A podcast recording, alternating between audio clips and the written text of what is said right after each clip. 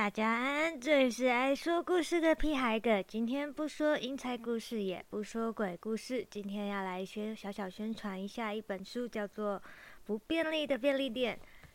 这次也很荣幸与橘墨出版社合作，能进行新书推广的部分。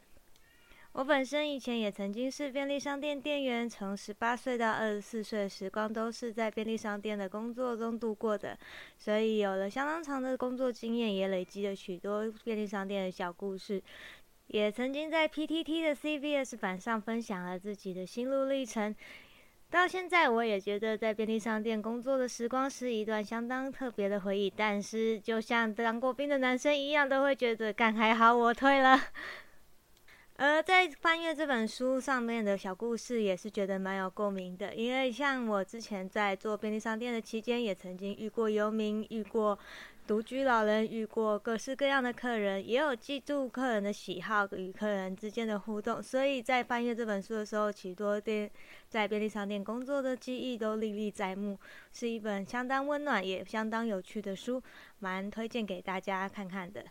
你有多久没好好看书了呢？有多久没被小故事感动呢？这本书收录了许多便利商店中发生的小小故事，也是每一个店员与客人的互动之中，我们会找到了许多疗愈的小事。许多平凡小事都是我们发现美好的契机。那么在这里推荐不便利的便利店，欢迎大家到书店去购买哟。